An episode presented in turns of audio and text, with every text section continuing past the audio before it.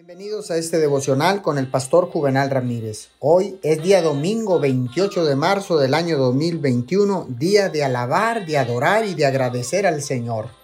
La palabra dice en el libro de Miqueas capítulo 6 versículo 8: Ya se te ha declarado lo que es bueno, practicar la justicia, amar la misericordia y humillarte ante tu Dios.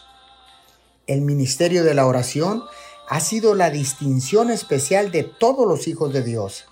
La energía y el alma de su trabajo han venido de su vida de oración, debido a que la necesidad de ayuda fuera del ser humano es tan grande, dada la incapacidad natural del hombre para juzgar siempre con bondad, justicia y verdad, y para ejercitar la regla de oro.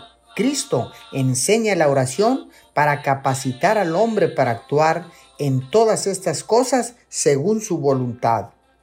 Por medio de la oración se asegura la capacidad de sentir la ley del amor, de hablar según la ley del amor y de hacer todo en armonía con la ley del amor de Dios.